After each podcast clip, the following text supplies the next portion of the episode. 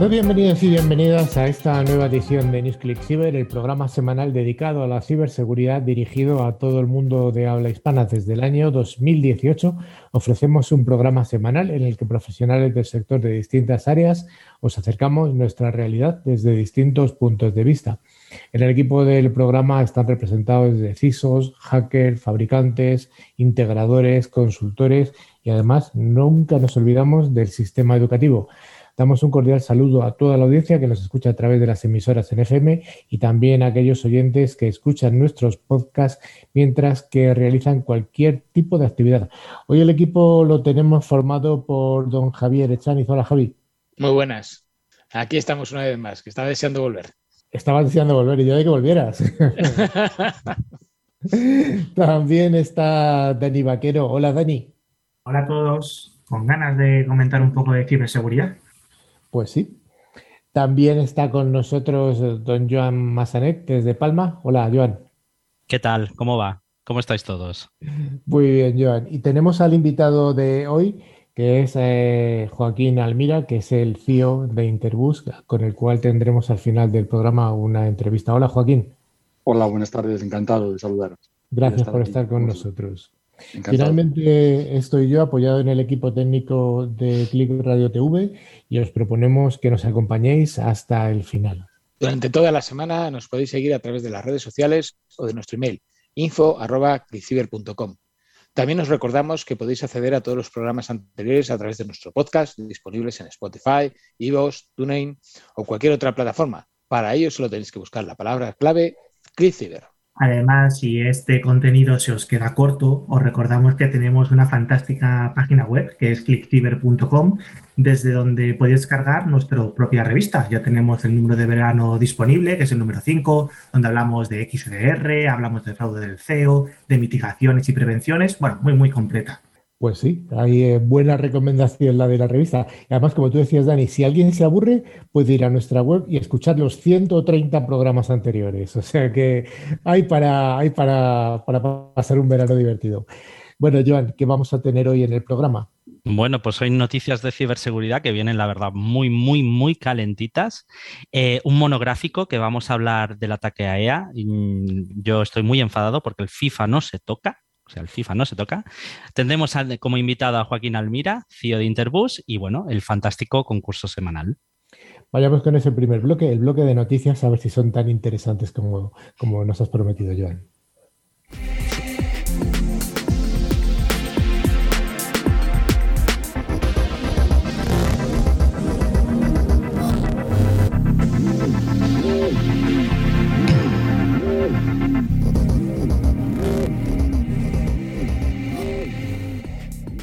Como cada semana, Netscope, solución líder en protección de entornos cloud, nos trae estas noticias jugosas. Y la primera nos habla de un nuevo ciberataque a la planta de aguas en Estados Unidos. ¿Qué nos cuentas, Joan? Bueno, pues sí, otro ciberataque bueno, de un actor no identificado a un sistema crítico en Estados Unidos. Eh, este, este actor no identificado habría obtenido acceso no autorizado al sistema de suministros de agua de Bay Arena, eliminando los programas que controlan automáticamente el proceso de tratamiento de agua potable. El ciberataque tuvo lugar a mediados de enero y fue detectado por el staff de la planta pocas horas después. Si bien en el reporte se hace referencia a un ataque de hacking, expertos en ciberseguridad mencionan que las deficientes medidas de seguridad en la planta podrían haber facilitado el trabajo del atacante. El FFI tomó el control de esta investigación, por lo, que más actualizaciones podrán ser publicadas en el futuro. Y además se llegó a afirmar en medios locales que el atacante trataba de envenenar el agua que se procesaba en la planta, pues alterando los químicos que se utilizan en el proceso. Pero bueno, los funcionarios del Centro de Inteligencia Regional del Norte de Carolina han desmentido estas afirmaciones, eh, indicando que estos sistemas pues, operan de forma muy independiente y se requeriría de un ataque pues, de bastante envergadura para poder comprometer la cadena de suministro del propio agua, además de hacer un cambio muy severo en las sustancias químicas empleadas por el sistema. Y bueno, aunque este ataque no tuvo repercusiones severas, esta es otra muestra de cómo los actores de amenazas pueden comprometer la infraestructura crítica, incluso con los países eh, que tienen, digamos, más medidas de ciberseguridad o más sofisticadas. El mes de febrero, un ataque similar en Florida permitió a los atacantes tomar el control de algunos sistemas, tratando de alterar la cantidad de químicos suministrados. De toda la infraestructura crítica del país, el agua podría ser la más vulnerable a los intentos de hacking. La forma más eficiente de evitar estos incidentes es garantizar que todos los miembros de una organización sigan los, pasos básicos de ciberseguridad, tratando de compartir el conocimiento de ciberseguridad con el mayor número de personas. Menciona un reciente reporte de NBC. Bueno, esta noticia a mí me parece importante porque, bueno, si realmente se ataca el suministro de algún bien esencial como es el agua, eh, desde luego los resultados son, pueden ser catastróficos para la población. Hasta ahora yo no tengo constancia de que esto haya tenido éxito de forma importante en algún suministro de agua, pero ahí está, ahí está evidentemente el peligro. Yo, creo que es una alerta ¿no? a todos para ciertos sistemas protegerlos mucho mejor de lo que están hasta ahora. Desde luego, desde luego. Hay una plataforma en la nube de la OTAN que está siendo hackeada. Javi, ¿qué nos cuentas? Pues mira, accedieron a la plataforma SOA e IDM después del hackeo de la consultora española Everis, perteneciente a NTT. Recordemos que la OTAN usa la plataforma SOA e IDM para la y lo clasificó como secreta mientras se usaba para manejar varias funciones esenciales dentro del programa Polaris, que es un programa propio de ellos. Lograron hacer copias de los datos en esta plataforma utilizando una puerta trasera que intentaron chantajear a Everis. Y fueron, fueron más allá e hicieron bromas sobre el envío de los datos robados a los servicios de inteligencia rusos. Qué broma. Y esta plataforma, el SOA, que es arquitectura orientada a servicios, y el IDM, que es el Identity Management, ¿no? pues eh, es un intento de modernización de la parte IT de, la OTAN. Eh, y se creó pues, para proporcionar una seguridad centralizada, integración de servicios y gestión de la propia información. Como maneja pues, varias funciones que son muy críticas, esta plataforma está clasificada como secreta por la Alianza Militar de la OTAN. Bueno, por lo visto ya no era tan secreta. Pero bueno, Paul Howland, oficial del programa Polaris, explicó los beneficios de este programa o del programa. Este proyecto tiene el potencial de cambiar las reglas del juego en la forma en que la OTAN desarrollará y desplegará sus servicios operativos en el futuro, impulsará la innovación y reducirá los costes operacionales, asegurando una reutilización mucho mayor de las capacidades desplegadas. Detrás del ataque dijeron que inicialmente no sabían que podía explotar una unidad en la plataforma de la OTAN, Además, se centraron solo en los datos corporativos de Everis en América Latina, ya que la OTAN dijo que estaba preparada para tomar medidas en caso de una amenaza cibernética. Para su sorpresa, una de las plataformas seguras de la OTAN se encontraba entre las subsidiarias de Everis en Latinoamérica.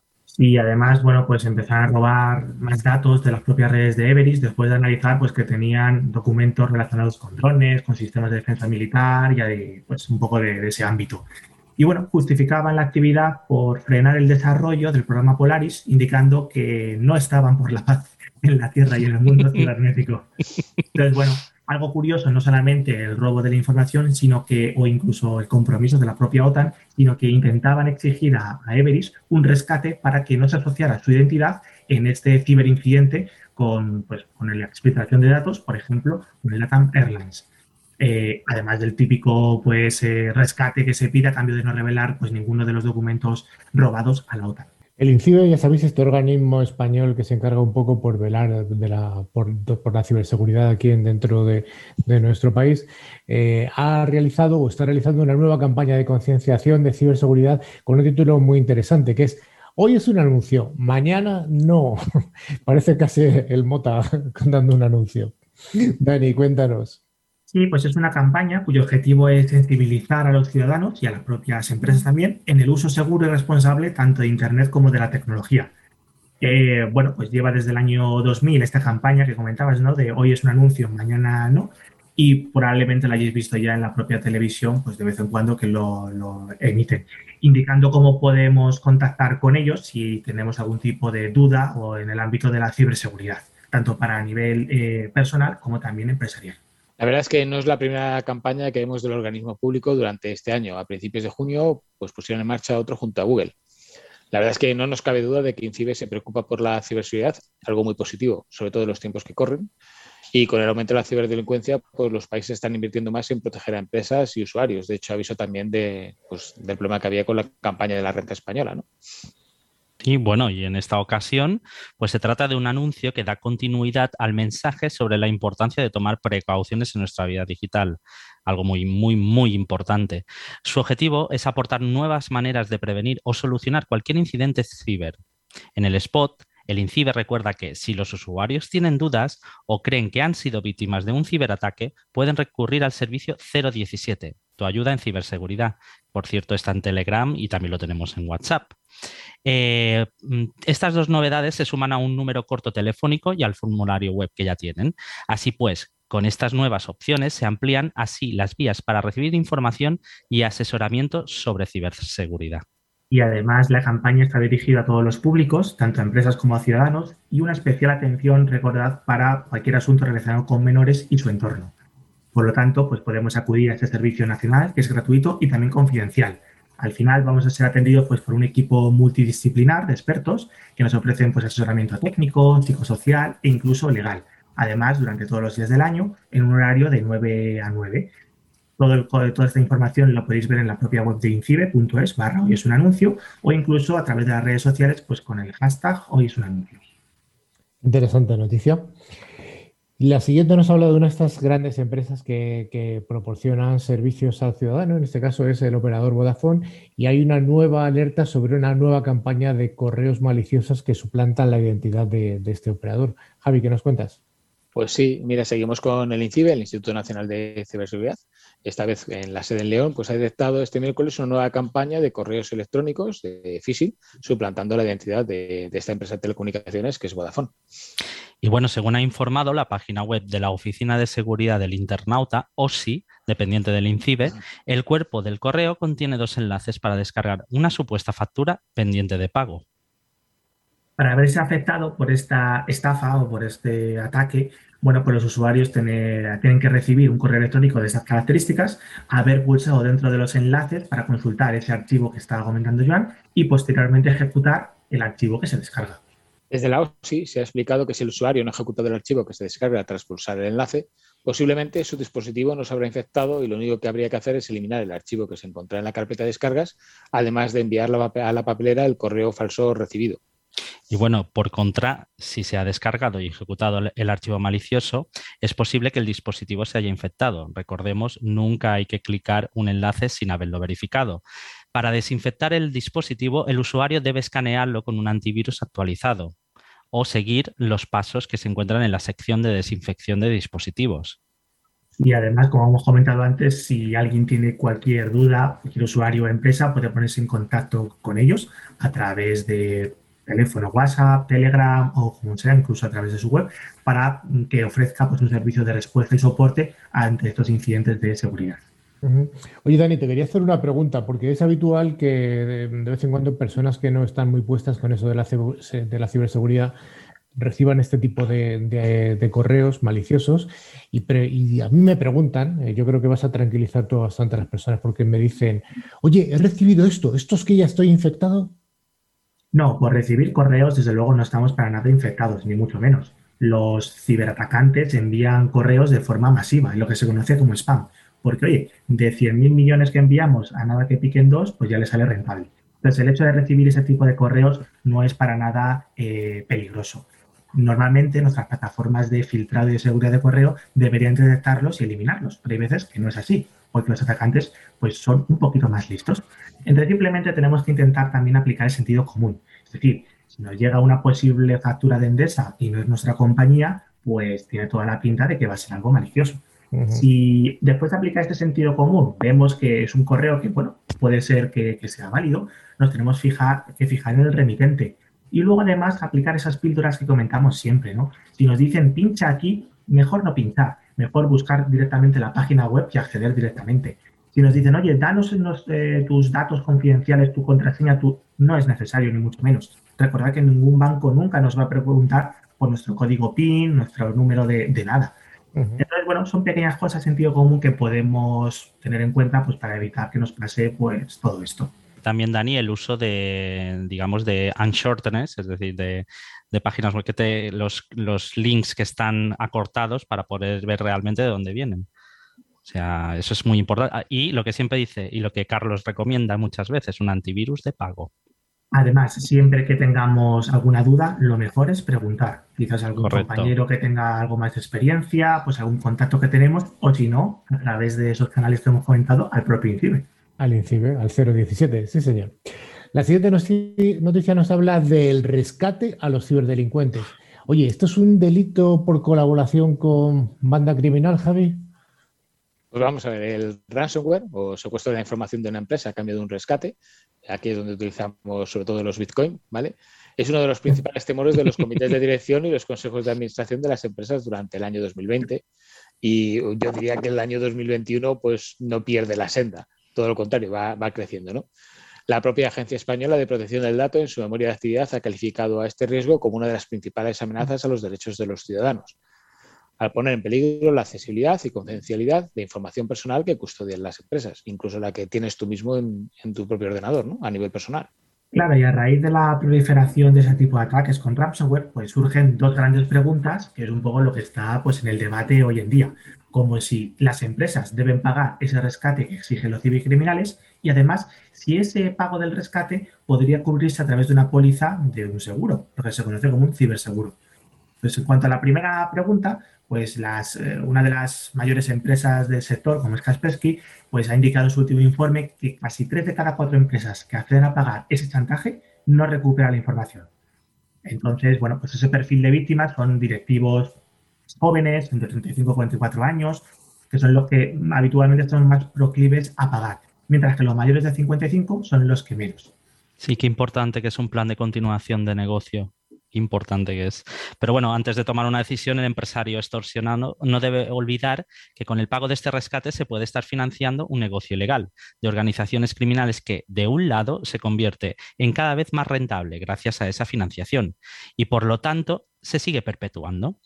Y de otro lado, que el pago ni garantiza el descifrado de la información ni asegura que no vuelvan a atacar a la misma empresa, a la vista de su disposición a acceder a los chantajes. De hecho, en muchas ocasiones los ficheros que te devuelven están infectados por otros de malware.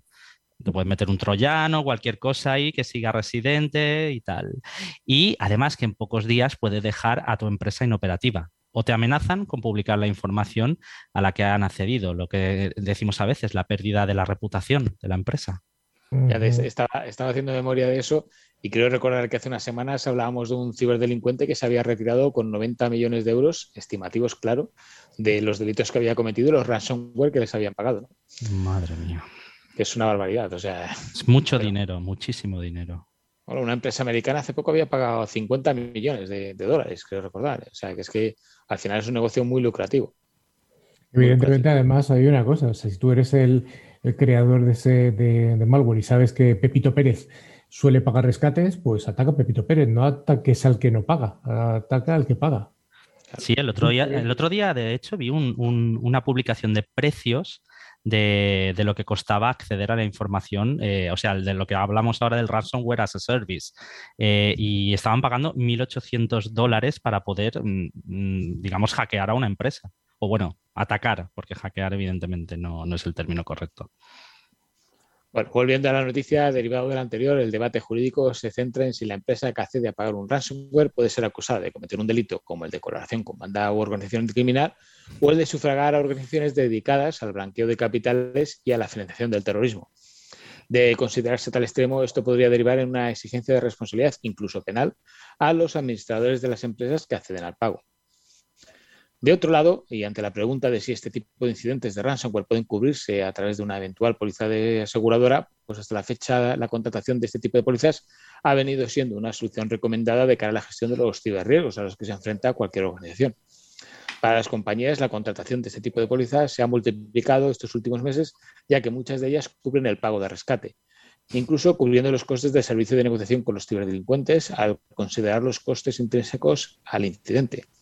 De hecho, quiero recordar que había empresas de, de seguros que te abogaban a pagar porque salía más barato para la propia empresa de seguros pagar el rescate hmm. que pagar la recuperación de todo lo que había por detrás. Bueno, en Francia creo que ya están empezando a quitar esto del tema de los seguros cuando es un ataque de ransomware. Sin duda alguna aquí tenemos que tirar de nuestro experto en ciberseguros que, que ha venido alguna vez al programa y además que se escribe, escribe de vez en cuando artículos muy interesantes en nuestra revista. Lo volveremos a invitar porque yo creo que merece la pena que venga a, darnos la nueva visión sobre los ciberseguros. Y al hilo de esto, Dani, ¿las empresas podrán desgravarse el pago de un rescate de ransomware? Al menos esto en Estados Unidos, ¿sí o no? Pues la respuesta corta es sí. Y además es una situación muy curiosa porque viendo un poco esta proliferación de los ataques de ransomware, el propio FBI aconseja a esas empresas afectadas el no pagar a los ciberdelincuentes. Pero por otro lado, el propio gobierno de Estados Unidos ofrece ese incentivo para los que pagan, que básicamente es que pueden ser deducibles ese pago en sus impuestos. Entonces, bueno, parece que hay un poco un resquicio de esperanza para las víctimas del ransomware, para intentar perder algo menos de lo que ya habían perdido. Pero claro, los que piensan que desalentando los pagos es la mejor opción para evitar esa proliferación, pues piensan que esta medida no es muy, muy adecuada. Entonces, bueno, tenemos un poco las dos vertientes. De momento, en Estados Unidos ya veremos si llega a otras latitudes, pero así está el patio hoy en día. Bueno, habrá que ver cómo evoluciona esto el mercado, al, entorno nuestro europeo. Una nueva alerta de seguridad para todos aquellos que tengan firewall de SonicWall y es que el bug que les estaba afectando hace unas semanas fue corregido, pero desgraciadamente solo en parte. Así que siguen siendo vulnerables, Javi. Pues efectivamente, han surgido nuevos hallazgos que arrojan luz sobre una vulnerabilidad crítica de Sony Web que ya se reveló el año pasado y que inicialmente se pensó que había sido parcheada. En octubre del año pasado se descubrió la vulnerabilidad crítica de desbordamiento de buffer basada en pilas y rastreada como CVE 2020-5135 que afectaba a más de 800.000 VPNs de Sony Web. Cuando se explota la vulnerabilidad, permite que atacantes remotos no autenticados ejecuten código arbitrario los dispositivos afectados o provoquen la denegación de servicio, el de famoso DOS. Pues bien, resulta que esta vulnerabilidad no se corrigió correctamente hasta ahora. esta vulnerabilidad, que es de desbordamiento de buffer de la propia memoria, pues como ha comentado Javi, provoca que un atacante pues, pueda enviar una solicitud maliciosa al firewall, una solicitud HTTP normal y corriente provocando esa denegación de servicio que bloquearía un poco pues, todo el servicio que puede prestar o incluso ejecutando lo que queramos. Después de dar eh, el aviso por parte del investigador, investigador en su momento Wall, pues bueno, se trató el problema y se corrigió. Pero el propio investigador volvió a probar ese exploit contra la vulnerabilidad en una prueba de concepto, lo que se llama como una POC, en una instancia de Wall en un entorno virtualizado, eh, en la plataforma de Azure, y confirmó que el exploit seguía funcionando. Y es que hay que recordar que los entornos hardware físicos y virtuales no se comportan de la misma manera, especialmente aquellas propiedades cuando implica una aceleración basada en hardware, por ejemplo. Y bueno, total, que Sonic Walk eh, lo ha reconocido, verificado, probado y corregido esta vulnerabilidad de desbordamiento eh, de buffer. No crítica que afecta a las versiones de Sonic OS. Según indica la compañía, no son conscientes de que se esté explotando a través de Internet, pero como siempre, Sonic Wall recomienda encarecidamente a las organizaciones que mantengan la diligencia de parches para que todos los productos de seguridad sean actualizados. Aunque la mayoría de las versiones tienen un parche disponible, las plataformas que incluyen NSSP 12K, Supermassive 10K, Supermassive 9800 están esperando el lanzamiento del parche. Como tal, Evidentemente, se recomienda a los clientes de Sonic Wall que controlen las páginas de advertencia para obtener las actualizaciones. Interesante aquí sobre todo esta noticia, yo creo que bueno, es, confiar un poco en el fabricante que en principio va a ser el, más interesado en que esas vulnerabilidades se, corrijan. La siguiente noticia nos habla de, de FEND, escrito de 3 FEND, que con su catálogo de técnicas defensivas de ciberseguridad que se publican en Mitre. Joan. Bueno, pues Defend es un nuevo proyecto promovido por Mitre, además que nos va a venir muy bien a todos los que defendemos, eh, para agregar técnicas defensivas de ciberseguridad al marco ATAC. O sea, a lo contrario. Mitre lanzó Defend como complemento a su marco ATAC existente, una base de conocimiento gratuita y accesible a nivel mundial de tácticas y técnicas de adversario cibernético, basada en observaciones del mundo real. La industria y el gobierno utilizan ATAC como base para desarrollar modelos y metodologías de amenazas cibernéticas específicos. El proyecto fue anunciado esta semana por la Agencia de Seguridad Nacional de los Estados Unidos, la NSA, y propone un enfoque estándar para la descripción de contramedidas defensivas de ciberseguridad para las técnicas utilizadas para los actores de amenazas. DIFEN es una base de conocimiento, pero más específicamente un gráfico de conocimiento de técnicas de contramedidas de ciberseguridad. En el sentido más simple, es un catálogo de técnicas defensivas de ciberseguridad y sus relaciones con las técnicas ofensivas y del adversario. El objetivo principal de la versión inicial de DEFEN es ayudar a estandarizar el vocabulario utilizado para describir la funcionalidad de la tecnología de ciberseguridad defensiva. Vamos, básicamente este proyecto lo que hace es establecer la terminología, las, palabras y las siglas que vamos a utilizar en cuanto a esas técnicas defensivas para, bueno, pues ver un poco la relación que tienen entre los métodos defensivos y ofensivos. Entonces, en este marco, pues es muy vistoso, muy visual, podemos ver rápidamente la interacción que tiene con las arquitecturas de las redes, con las propias amenazas y las contramedidas acerca de esas amenazas. Eh, la Agencia de Inteligencia de Estados Unidos financió pues, inicialmente este proyecto pues, para mejorar esos, la ciberseguridad y los sistemas de seguridad nacional, el Departamento de Defensa, en fin, pues un poco todo lo que tiene. Pero bueno, pues la NSA cree que este proyecto de defensa eh, impulsará pues, el diseño, la implementación de defensa pues, más efectivos a nivel mundial. Esta noticia nos habla de uno de los personajes y una de las personas que impulsó la ciberseguridad a nivel mundial y bueno, pues que ha tenido un final que yo creo que todos conocemos.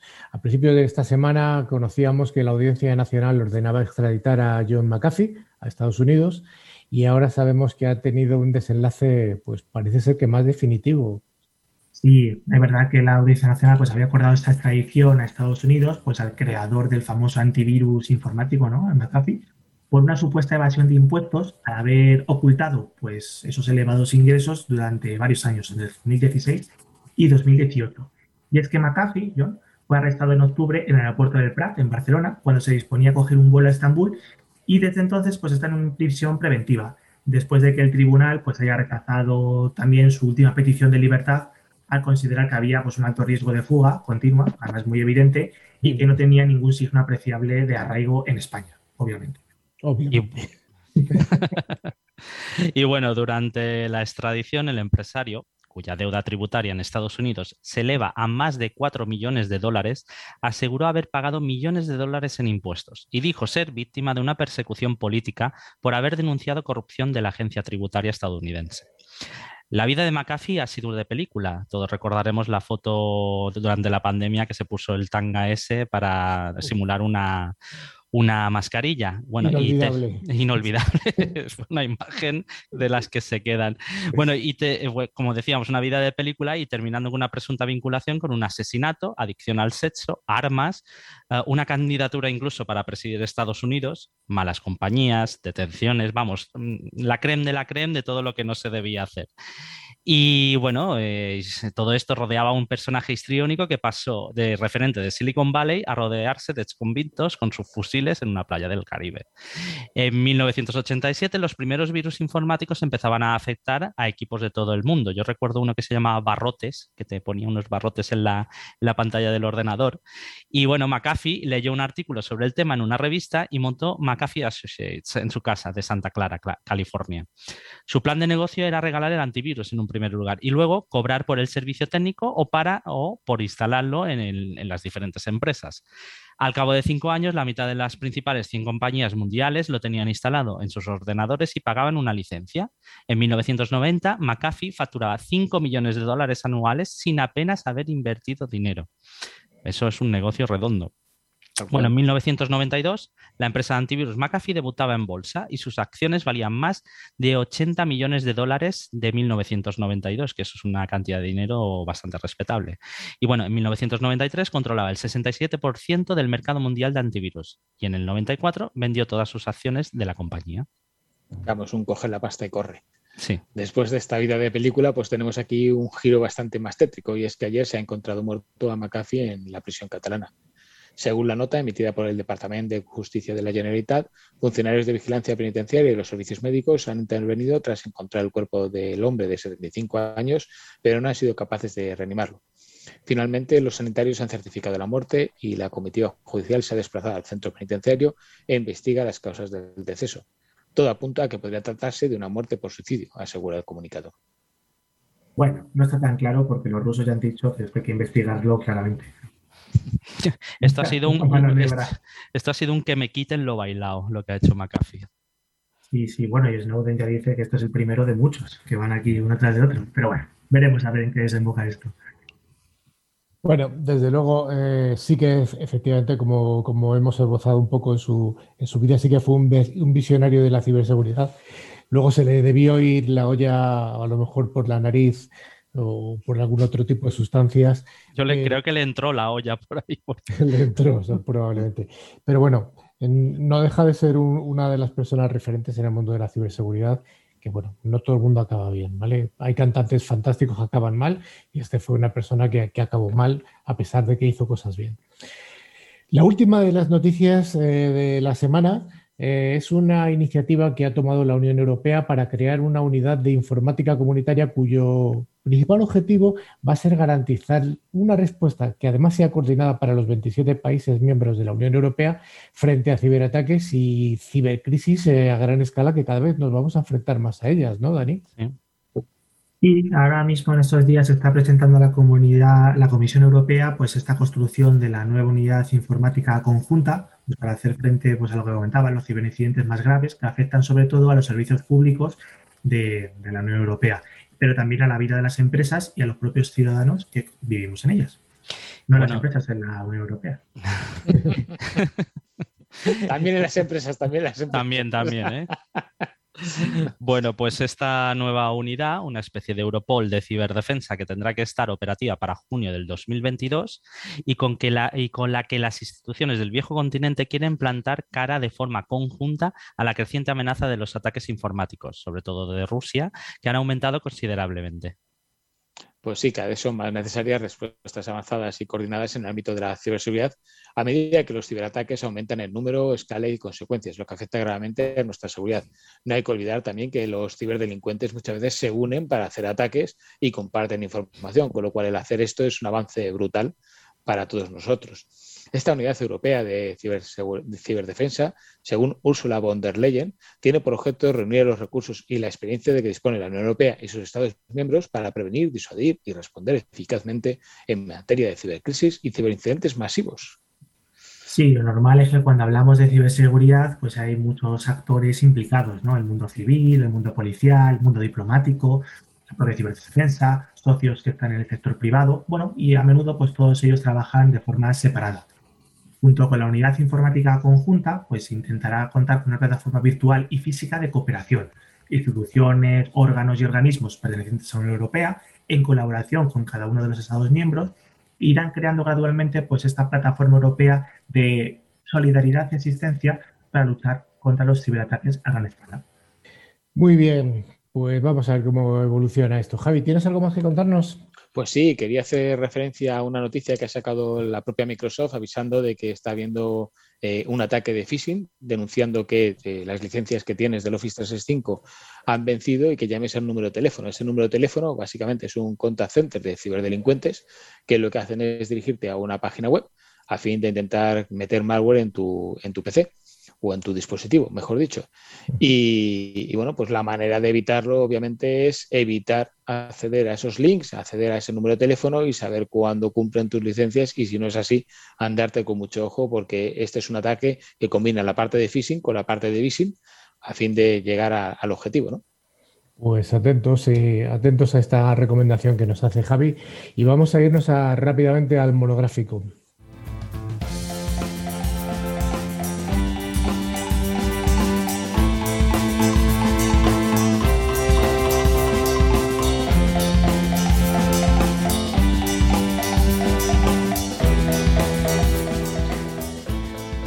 Las semanas, esta sección en la que tratamos algún tema en profundidad viene ofrecida por ForcePoint, fabricante líder de seguridad convergente, con un amplio catálogo de soluciones de ciberseguridad. Probablemente muchos de vosotros hayáis oído ya hablar de la noticia, de hecho se ha comentado ya dentro del programa, y es el ataque que sufrió a este fabricante de, juegos, de, ordenadores, de videojuegos, eh, ya que fue robado el código fuente de FIFA 21 y el motor gráfico de Battlefield 20. 42. Joan, ¿qué nos cuentas de este ataque? Bueno, pues efectivamente, Electronic Arts es una de las distribuidoras de videojuegos más grandes e importantes del mundo, por si no la conocíais, y de acuerdo con la información se han filtrado aproximadamente unos 780 gigabytes de archivos, y como bien ha mencionado Carlos, entre ellos el FIFA 21 e incluso The Sims. Como ya es habitual en este tipo de ciberataques, los hackers aparentemente han puesto a la venta todo el material robado. Eh, afirma que la información personal de los jugadores se encuentra a salvo. Además, consideran que el ataque no causará impacto en su negocio. Y visto los antecedentes de este asunto, ¿cómo sabemos cómo se llevó a cabo este ciberataque, Javi? Pues al parecer este ataque fue bastante ridículo, incluyendo cookies robadas, Slack y una ayuda interna, que suponemos que fue involuntaria. Todo comienza con la compra online de cookies robadas a cambio de la módica suma de 10 dólares. Y para aquellos que no estén muy puestos, os recordamos que es muy probable que más de una vez hayas aceptado unas cuantas cookies informáticas sin tener del todo claro qué son o para qué sirven exactamente. Al contrario de lo que piensan, las cookies no son spam, ni gusanos informáticos, ni ningún otro tipo de virus extraño. Son unos archivos informáticos diminutos enviados por los sitios web que se almacenan en nuestro navegador y que obtienen datos sobre nosotros. La mayoría de las cookies sirven para que nos envíen publicidad personalizada, pero otras recogen datos técnicos. Hay tipo técnico que controla el tráfico, identifican sesiones, almacenan contenidos de personalización, idioma, tipo de navegador, configuración regional, de análisis, que siguen el comportamiento de los usuarios para medir la actividad de la web, publicitarias que permiten la personalización de la publicidad de cada usuario, etcétera. Como veis, toda clase. El trabajo de las cookies es contarles a las marcas y empresas cómo nos comportamos en Internet para colocar anuncios de acuerdo con nuestros gustos e intereses. Entre otras cosas, pueden recabar este tipo de información, direcciones y contraseñas de correo electrónico, número, nuestro número de teléfono y dirección, nuestra dirección IP, el sistema operativo de nuestra computadora, el navegador que utilizamos, páginas que hemos visitado anteriormente. Bueno, pues con, el uso de esta cookie comprada, que había sido previamente robada, tenía esa información para poder pues, eh, lanzar una sesión en Slack. Slack es una aplicación de mensajería instantánea, muy parecida a WhatsApp o Telegram, que se utilizan pues, entre las empresas pues, para estar en contacto con los compañeros. Bueno, pues bien, los atacantes se hicieron pasar por el dueño original de esas credenciales, esa persona que trabajaba en EA, para iniciar la sesión y eh, intentaron pedir eh, la colaboración interna. Es decir, una vez dentro de esa plataforma de mensajería, contactaron con el equipo de soporte y le explicaron que habían perdido el teléfono en una fiesta la noche anterior. Es decir, que aquí entró ya en juego la ingeniería social que al fin y al cabo es la práctica de obtener información confidencial a través de manipulación de los usuarios que son pues, legítimos. De esta manera, la propia gente de Electronic Arts fue quienes les abrieron la puerta porque les dieron el famoso token para poder resetear el sistema multifactor, ese doble factor de autenticación que todos conocemos, que además de la contraseña hay que meter, porque bueno, habían perdido supuestamente ese móvil. Entonces, una vez ya tenían tanto la contraseña por esa cookie que habían comprado como el sistema multifactor para poder acceder a los sistemas, pues ya estaban en la propia red corporativa. Eh, entonces, bueno, pues ya tenían vía libre para hacer básicamente lo que quisieran. Bueno, y como hemos mencionado, lo del tema de la autenticación multifactor es simplemente una segunda capa que ponemos en, digamos, en la autenticación de los usuarios para verificar que realmente la identidad que estamos proporcionando es la que toca. Para ello lo que hacemos es eh, utilizar algo que sabemos, algo que tenemos y algo que podemos ser, por ejemplo, como nuestra huella dactilar. Es un método muy utilizado, incluso mm, Google y, iCloud y Microsoft también utilizan dónde estamos como segundo factor de autenticación. Bueno, pues lo que hace es verificar que, aparte de la contraseña que hemos puesto, pues que también proporcionamos una segunda, eh, una segunda método de verificar nuestra identidad que lo que hace es decir que sí, somos nosotros utilizando lo que hemos mencionado anteriormente. Y bueno, ¿y qué pasa? Que los, eh, y ahí donde los atacantes a través de Slack solicitaron a, soporte de EA que les enviaran un toque para resetear ese segundo factor de autenticación, ya que según ellos habían perdido el teléfono, algo que tenemos. De esta forma, los atacantes ya tienen en su poder este método de autenticación y podrán usarlo ah, para poder acceder a los recursos de la empresa. Los delincuentes explicaron que la vez dentro de los servidores encontraron un servicio utilizado para los por los desarrolladores de Electronic Arts para compilar los videojuegos. De allí iniciaron sesión, crearon una máquina virtual para conseguir aún más acceso a la red e ingresaron a otro servicio desde donde descargaron el código fuente robado. Según el informe, otros documentos robados en el mismo ataque también se divulgaron. El material se relacionaría a PlayStation VR, al uso de inteligencia artificial en los juegos y a ciertas técnicas de EA aplica a sus títulos, la creación del público digital que aparece en FIFA, por ejemplo. Además, los propios hackers enviaron capturas de pantalla a la plataforma Vice para confirmar el paso a paso de la operación. Oye, te juro que la primera vez que escucho plataforma Vice. Llevo toda la vida siendo Vice. Dice, pues Miami Vice. Como, como, veis, al final, este ataque, uno de los grandes, como es Electronic Arts, al final tampoco es nada súper sofisticado ni muy avanzado. El robo de unas credenciales, un poco de ingeniería social y ya estás dentro de la casa para hacer lo que quieras. Así que, bueno, pues mucho ojito todo el mundo. Nada nuevo sobre la Tierra. Y bueno, pues vamos a vamos a, a- a atender a nuestro invitado que está aquí el hombre aguantando todas las noticias y todo el monográfico que hemos hecho. Vamos con la entrevista.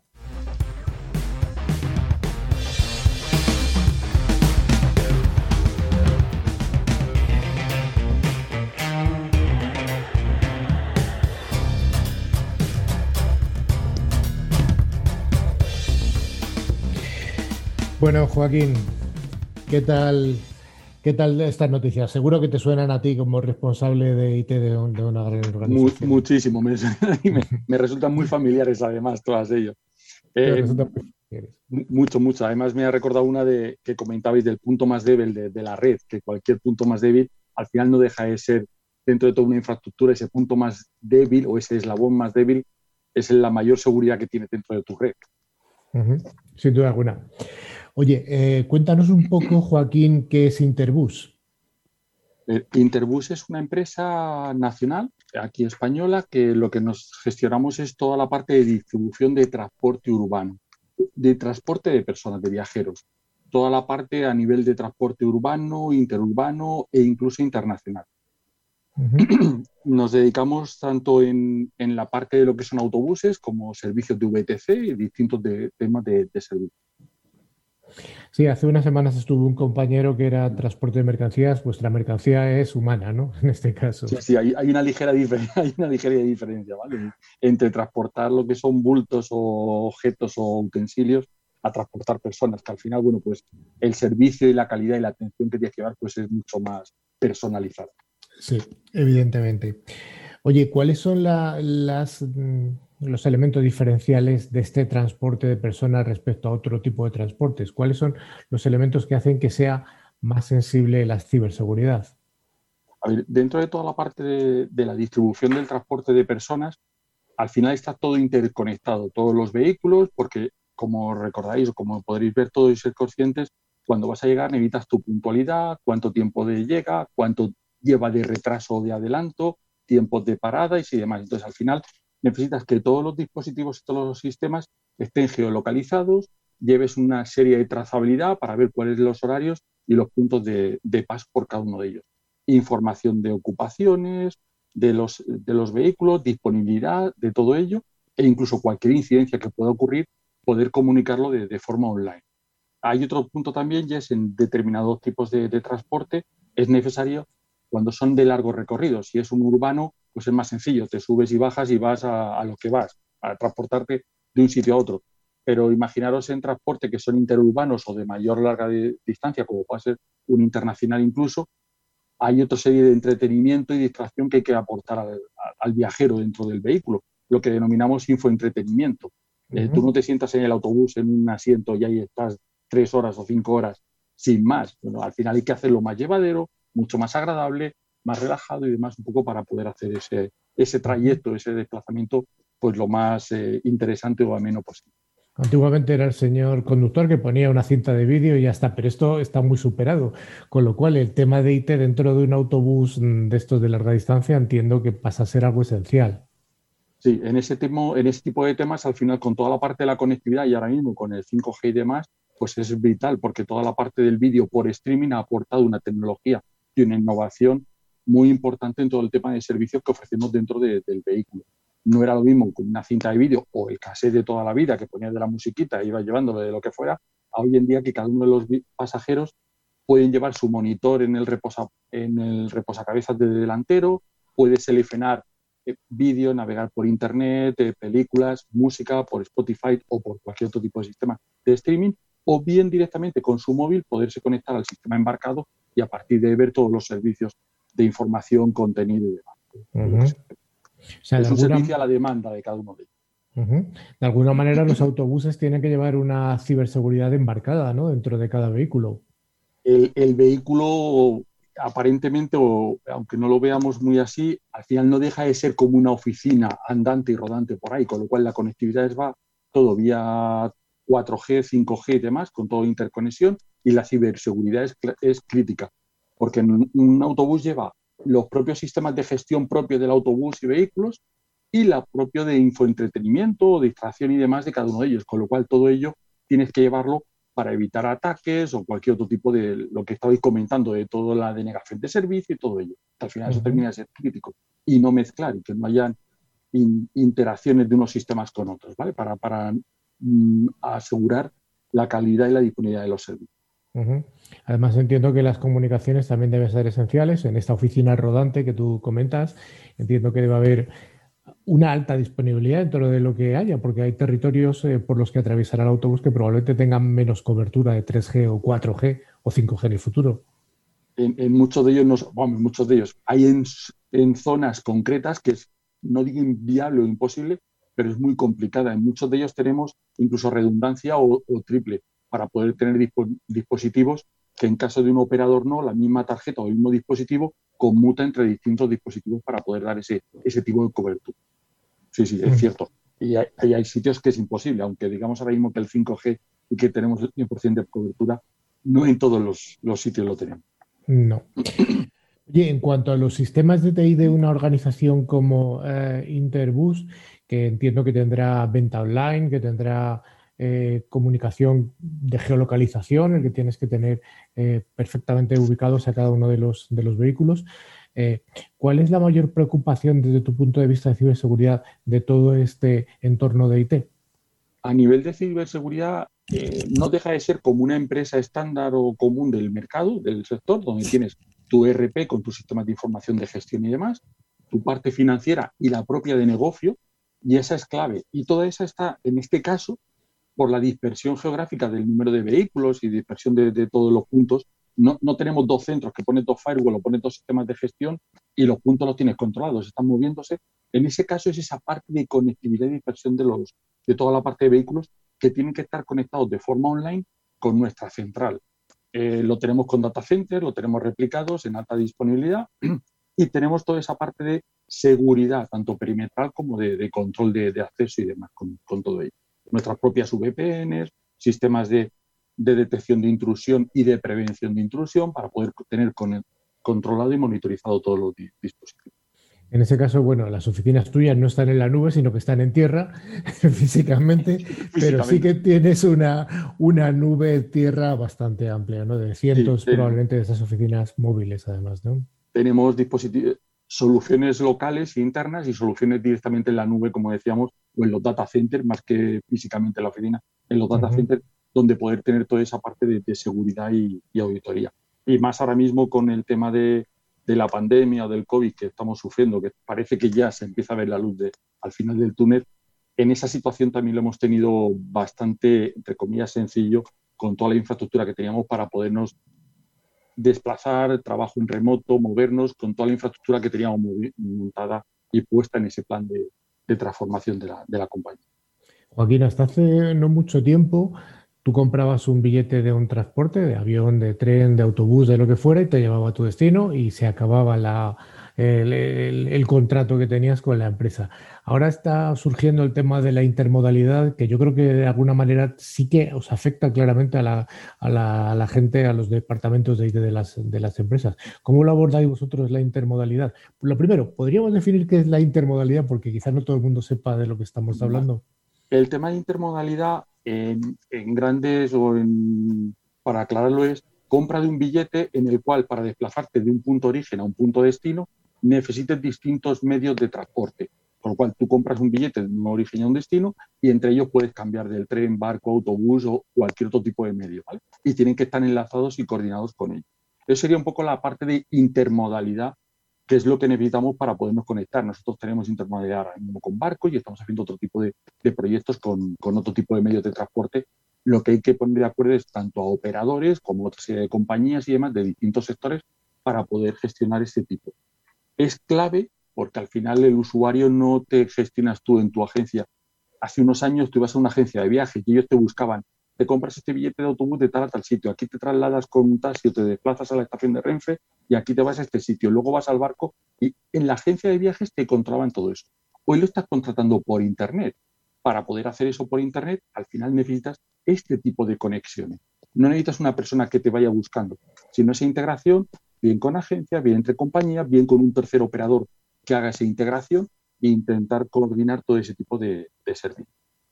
para darle facilidad y mejorar la experiencia de, usuario a la hora de la compra. Supongo que esta intermodalidad la resolveréis utilizando APIs entre las distintas organizaciones, lo cual aborda, tiene eh, mismo un nuevo reto desde el punto de vista de la ciberseguridad, proteger esas, esas APIs que están por ahí en la nube, como se En la nube, iba a decir, sí.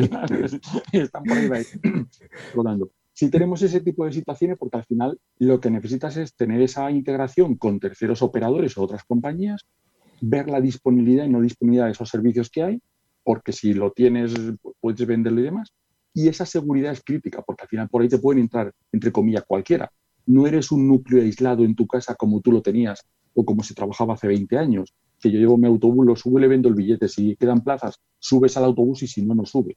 En este caso no. Con lo cual, esa parte de ciberseguridad y de control de detección de intrusiones, de ataques, de antivirus, firewall, toda la parte de VPN, en resumen, la ciberseguridad es crítica.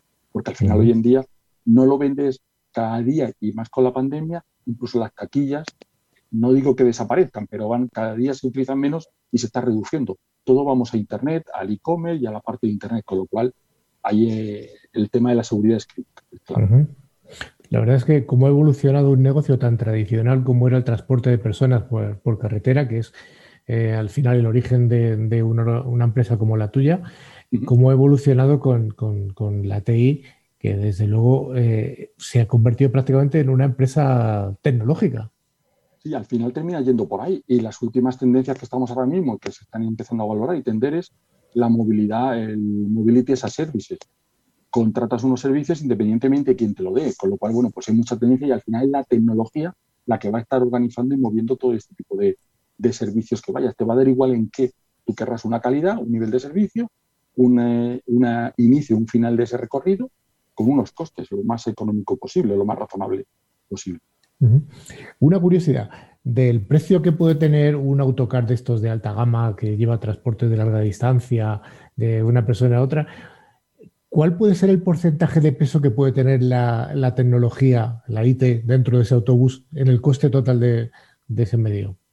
A ver, eh, a nivel de IT, frente al coste del vehículo, no es muy elevado. Es No digo que sea insignificante, pero no es muy, muy elevado. Igual estamos hablando de un 2% o, algo parecido, o no, o no llegaría a un 1 o un 2% por decirte un orden de magnitud. Pero el gran coste del tema del vehículo es el propio vehículo, es el propio vehículo. Es cierto que si pones infoentretenimiento, que vas a una serie de servicios mucho de largo recorrido, pues el coste se incrementa, mientras que si es un urbano o es otro tipo de más regional o local, pues igual es más sencillo. O, los que se, o lo que se conoce como discrecional, los niños que llevas por la mañana a los colegios, lo que vas por los niños que los recogen en los dos diferentes paradas y vas al colegio, pues igual ese vehículo necesita menos recursos que puedan llevar otro a nivel de tecnología. El, mayor coste es el, vehículo puro y duro. El propio vehículo. y ahora con la transformación de todo el tema de la ecología y del tema del transporte, que si el eléctrico, el de hidrógeno y demás, pues ya ni te cuento los costes por, dónde van. Sin duda alguna, aunque sea solo un 1 o un 2% del coste del vehículo, lo que sí que está claro es que la, los, eh, los clientes sí que valoran muchísimo la tecnología que vaya en el autobús. Que tengas unas pantallitas bonitas, que tengas un buen sistema de entretenimiento, que tengas... O sea que es curioso que solo el 2%, pero luego lo valora mucho realmente el, cliente. Sí, es lo que te da la diferencia entre un tema y otro. Exactamente. Esa experiencia de usuario. La experiencia de usuario la, aporta tu departamento. Joaquín, pues muchas gracias. Yo creo que ha sido una visión de un sector que es tradicional, pero sin embargo la forma de abordar el negocio ya no es tradicional. Y, como tú bien dices, el, departamento de IT hace el diferencial de que cojas un, autobús o otro que va más pelado. Sí, totalmente de acuerdo. En ello estamos con el día a día, a vosotros. Muchas gracias, Joaquín, y que sigas gestionando también esa cloud que está en tierra, en tu caso. En ello. Gracias a vosotros. Un saludo. Gracias.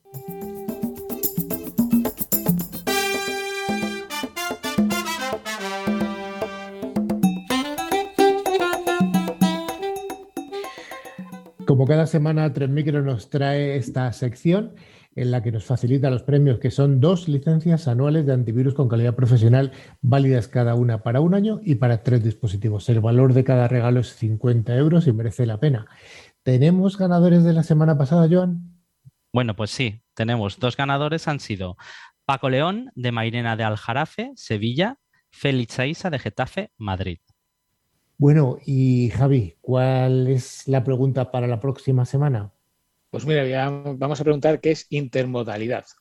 Así que si sabéis lo que es la intermodalidad, sin buscar en el diccionario, os nos enviáis un email a info.clickciber.com indicando nombre y localidad de la que nos seguís.